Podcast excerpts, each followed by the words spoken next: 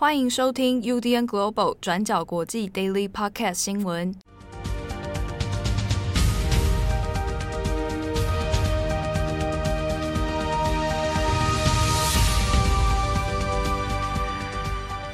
Hello，大家好，欢迎收听 UDN Global 转角国际 Daily Podcast 新闻。我是编辑七号，我是编辑慧仪。今天是二零二一年七月十六日，星期五。好。周末的脚步又近了，希望大家不要因为周末的来临而感觉到松懈。好，虽然这防疫疲劳应该是多少会有啦，对啊。那因为最近也是有些地方或者场所，它有所谓的这个所谓的微解封啊，适度的放放宽这样子。我们不要讲微解封，适度放宽。所以有些比如说像博物馆或美术馆啊，那有的人会去去利用这个机会哈、啊，稍微去看一下。好，我当然还是真的是祝呃，不是祝大家哈，希望大家还是注意一下那个防疫的措施。对，先不要松懈下来。对啊，就是当然，如果说适度的可以来放松一下哦，在安全的前提之下，当然这没问题。啊，那在家里面，如果你是继续像我一样龟缩在家里的话，好，要注意一下自己的运动量。我发现我很久没有上下楼梯。哇，万一我哪天回公司没办法走楼梯怎么办？你有健身环呢？健身环没有走楼梯的部分。好，那今天是七月十六号，我们先来更新几则重大的国际新闻。首先，第一条，我们来看西欧还有德国的极端暴雨哦。好，那在德国西部的这个莱茵河流域呢，从七月十四号的清晨开始，就因为遭遇到低压的低气压的大暴雨哦，那在短时间之内下了非常大的雨量。也超过过去呢平常七月份的平均雨量了。好，那现在也这个极端暴雨呢，也造成了许多严重的灾情。那受灾的地区，那当然包含了德国的莱茵河流域，还有这个中莱茵地区之外呢，包含其他西欧的国家，比如说比利时、卢森堡、荷兰。好，这几个国家其实现在都传出各个灾情哦。那至少已知现在目前各个灾区里面。总共有六十八人死亡，但其中呢有五十九人以及数千人的失踪失联哦，这些比较严重的部分都发生在德国的境内。好，那我们来看一下现在这个灾情是怎么一回事哦。好，那现在德国的这个暴雨呢，虽然我们讲十四日清晨开始下嘛，那到十五日的下午已经有算是雨量有稍缓哦。但是许多后遗的后后续的问题呢，其实还是持续在发生的。比如说湖泊的蓄水站它就溃堤了，那各地的这个灾情呢，也因为洪水的关系哦，就有影响到后续的这个整个搜救活动。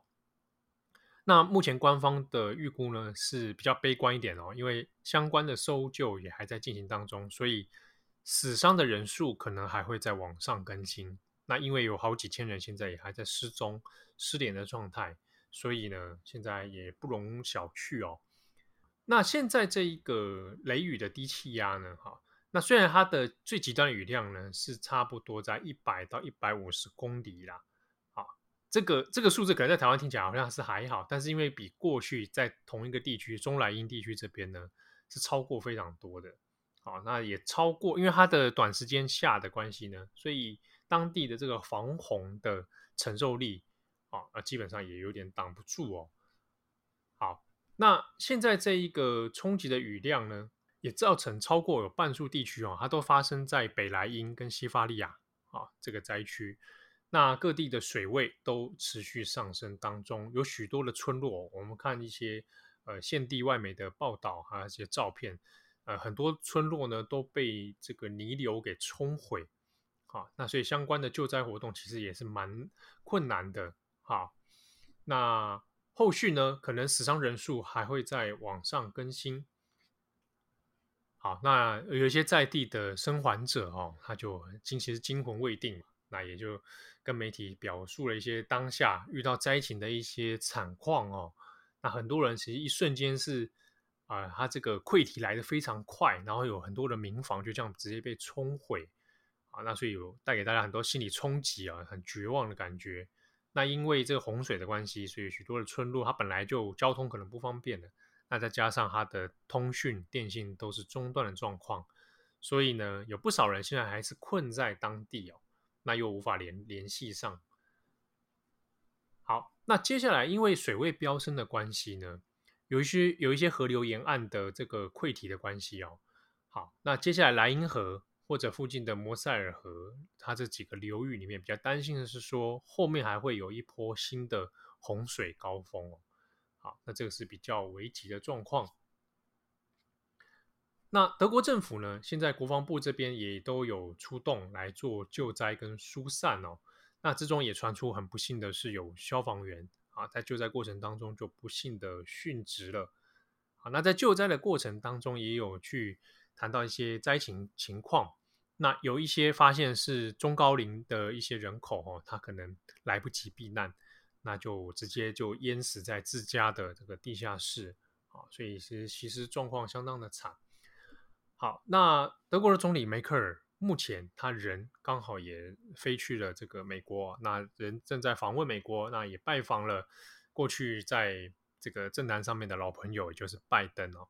那梅克尔在这个时期他访问呢，那其实一方面是有一部分是要来修复德美关系啊。那因为德国之前跟美国在前总统川普任内其实处的有点紧张啊，那现在这一次是在双方。要做一个互信机制的重新改善，那当然也涉及到美国跟欧盟之间的合作关系哦。好，那在这个白宫的记者会上面呢，那梅克尔其实也当然也提到这个指救灾的问题哦，那也有做出一些救灾的指示跟指挥。好，那另一边我们回到德国的国内呢，现在因为今年九月份是德国的。要看看后续梅克尔的接班人会是谁哦，也是这个大选要来了，所以呢，包含社民党的舒兹啊，绿党的贝尔伯克啊，绿党贝尔伯克现在声势其实蛮高的。那转角国际之前有我们的德国作者啊，戴达卫写了一篇关于贝尔伯克的崛起啊，有兴趣的朋友可以来查查看看哦。那另外就是梅克尔所属的基民盟、基社盟有共同推派的拉谢特。好，这几个人因为现在在现在灾情的状态之下，他们的动向其实也颇受到瞩目。好，那因为主要是在于说离选情也很近，所以怎么样来处理这一个防灾救灾的后续状况，那也当然也会直接影响到后续的选举啊。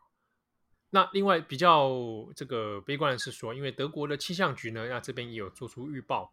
那未来这个温暖的水汽低气压哦，还会持续滞留。那目前看起来不会马上消减。如果这个大雨它的持续雨量还是到周末没有中断的话呢，那莱茵河水域这边的灾情可能还会持续的在蔓延。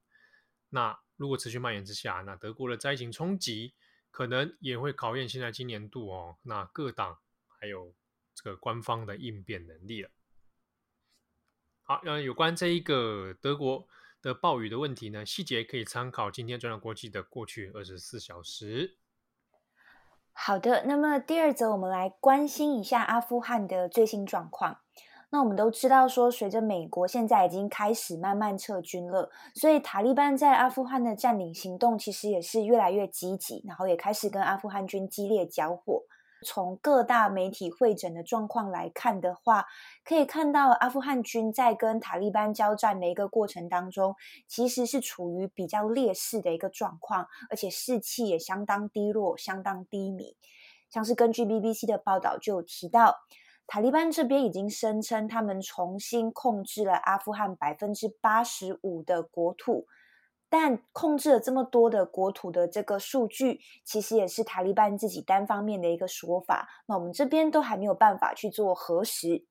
但是另外，其实也有相关的统计表示，阿富汗现在全境目前约有四百多个县市行政区，但是目前已经有三分之一的区域已经被塔利班拿下来了。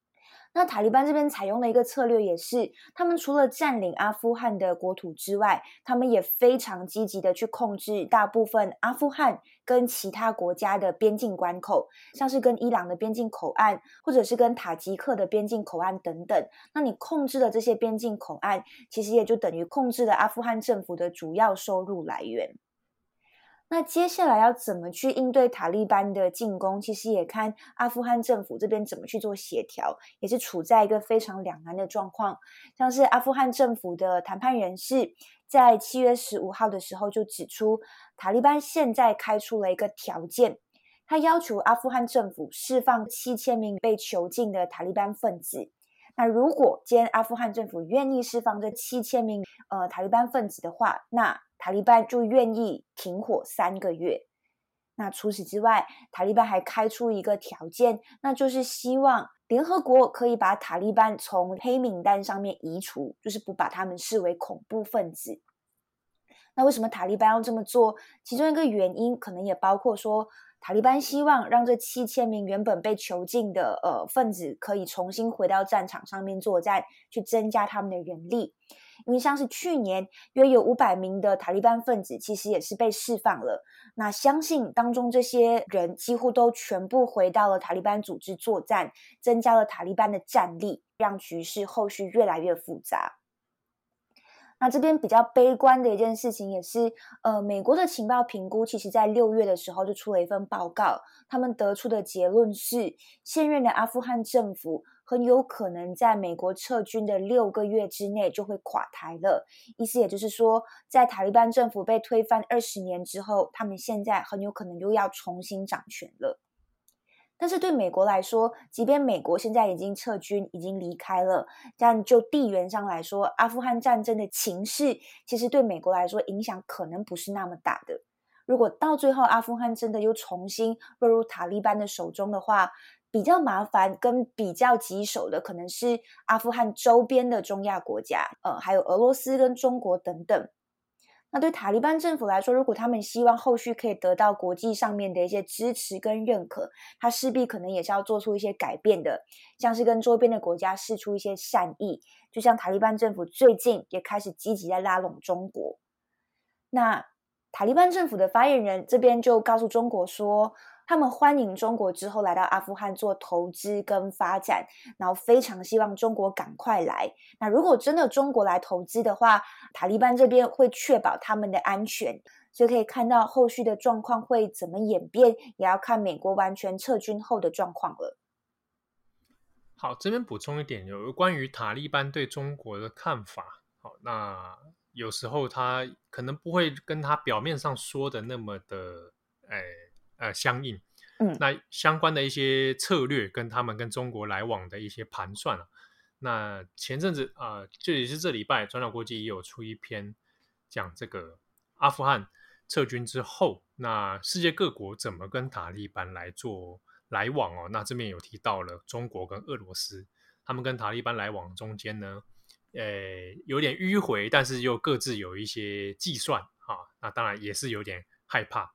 那另外就是塔利班本身，其实因为它的，诶内部也是有派系，所以各自派系里面的发言或者行动，有时候也会让人有点捉摸不定啊。这个是其中比较复杂的一面。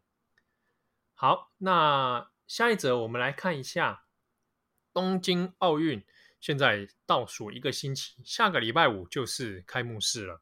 好，那当然陆续在这个这阵子。选手团也都抵达日本哦，那相关的防疫啊，各方面措施啊，这个也成为现在日本很多的新闻焦点。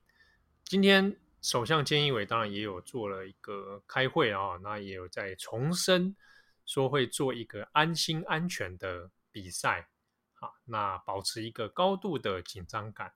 好，那另一方面呢，国际奥委会的巴赫，他这个会长巴赫，他也访问日本了嘛。那因为先前是说要去广岛啊，那是就是去看一下那个原爆纪念馆这样子，那大家也会舆论上也觉得说，哎，好像怎么怎么你好像有特殊待遇啊？现在防疫期间呢，啊，那巴赫现在又是讲了一个蛮这个让日本不知道怎么反应的一个话哦。这个巴赫就因为见了首相菅义伟，那有跟他说，如果疫情有改善的话。可以考虑一下，比赛就开放观众进来。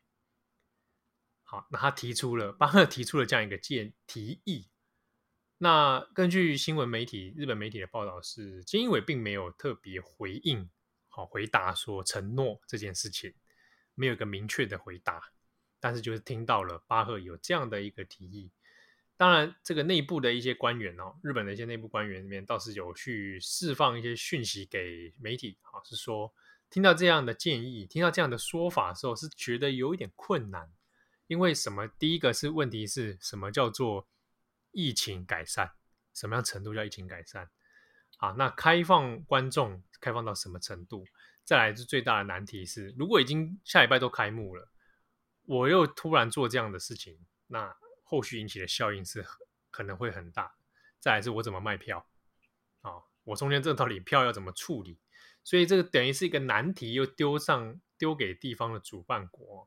那国际奥委会自己似乎看起来好像也没有设想的太多啊，那这样子，所以今天也是在日本有引起一些讨论啊。那另一方面呢，因为即将开幕嘛，那联合国这边也有发表了一个声明，就是说希望世界各地。啊，在奥运、帕运举行的期间呢，诶，如果你是有一些各地有一些纷争、有一些战争、战乱的话呢，都可以来暂时的休兵，来彰显世界的和平。这个话听出来就是呃很联合国啊，那很很理想，对不对啊？那事实上我们大家都知道，这个现实是比较残酷的啊。那 纷争会不会因此暂停？怎么可能呢？啊？好，所以这个是有关于奥运的一些部分。好，那今天最后一则星期五，我们来跟大家更新一下贝佐斯的状况好了。更新一下有钱人的世界。对啊，大家还记得贝佐斯要在七月二十号登上他们自家公司蓝色起源的制作的火箭上太空这件事情吗？那这个火箭呢，预计可以载四个人嘛？那其中两个，一个是贝佐斯，一个是贝佐斯的弟弟。那另外两个人是谁呢？我们今天跟大家介绍一下。另外两名乘客，一位是先前已经公布的八十二岁的一个妇人，那另外一位是今天这两天才公布的一个十八岁的大学准新鲜人。所以可以看到贝佐斯这次的太空之旅很吸睛的一个焦点，也就是他会同时写下历年来让最年长跟最年轻的人上太空。我们分别来介绍一下这两位乘客好了。这个最年长的乘客呢，是今年八十二岁的冯克，他的英文名字叫做 Wally Funk。那这个冯克呢，他从小的梦想其实就是成为太空人。他大概其实在一九六零年代的时候，曾经接受过美国太空人的培训，然后当时候冯克有自愿加入一个被称为“水星十三”的美国女性太空人培训计划。他当时有接受一些严格的体能啊，还有心智培训等等，那希望最后就可以成为一个太空人。但是基于我们知道，一九六零年代可能是各方比较保守的一个时代，所以当时候美国政府或者是太空署，其实对于女性要成为太空人这件事情是持有保留态度的。而且到后来，水星十三的这个计划也被取消，所以到最后，冯克跟其他接受培训的女性。到最后都没有办法顺利完成他们要上太空的这个梦想。那么，所以这一次呢，贝佐斯就邀请了冯克以荣誉贵宾的方式跟他一起上太空。那贝佐斯自己也有在他的 IG 上面分享他自己本人亲自通知朋克消息的这个短短的影片，你就可以看到说，冯克其实非常兴奋，他其实也是表示难以置信的，自己终于要在八十二岁的时候。完成了这个梦想，那听起来非常的激励人心。那这个是冯克，那另外一位乘客是十八岁的戴蒙，叫做 Oliver Damon。那刚刚我跟大家提到他是准大学生嘛，那这个十八岁的戴蒙呢，他其实已经拥有自己的私人飞行执照。他在四岁的时候，也就是很希望也可以上太空，上太空也是他的梦想啦。但是比较有趣的点是在于说。呃，我们都知道说贝佐斯他的这个太空的这个席位，他有开放，就是让大家公开竞标嘛。那在第一次公开竞标的时候，呃，据悉是一个呃慈善家，他以两千八百万美元得标，可以跟贝佐斯一起上太空。那后续呢，因为可能出现一些状况，他可能没有办法参与这次的太空之旅，就出现了候补的席位。戴蒙原本标到的位置是下一趟的位置，不是这一趟。那因为出现了所谓的候补席位，他就跟着候补上来，所以变成他这一次就可以跟着贝罗斯一起上太空。比较特别的事情是，戴蒙的爸爸他的父亲呢是一个荷兰投资公司的执行长。所以大家可能会很好奇，说为什么就是在十八岁，戴蒙有机会就是以得标的方式上太空？没错，因为他的爸爸这个执行长得标了，他就把这个机会让给戴蒙去圆梦。但是到目前为止，各大媒体都报道了这件事情，但是戴蒙跟他的执行长爸爸都是还没有回应这件事情的。嗯，所以以上分享给大家。那我们献上最高的祝福，这个机会并不属于我。你看，你没得上 去了。还好啦，你你很想上去吗？有机会还是会上啊，但可能没机会啦。哦，我我是还好，可上可不上，很难讲哦。说不定到我们老的时候，它可能已经变成是一种很习以为常的事情了。老师还是上吗？有什么好玩？有什么好玩？你这个就是叫什么视野限制了你的格局啊？哦，这样子是不是？我这个视野应该脱离地球。对啊，对不对？啊，实现我的银河梦。对啊，哈，要是有那种银河列车就好了。无限列车，哎，讲银河铁道出来，我年纪就铺路了。好啊，我们赶快结束这个 话题。好的，那今天的 Daily Podcast 新闻，感谢大家收听，我是编辑七号，我是编辑会议，希望大家一起上太空。这样子，我们下次见喽，拜拜，我们大气层见啊，拜拜，拜拜。感谢大家的收听，想知道更多详细内容，请上网搜寻转角国际。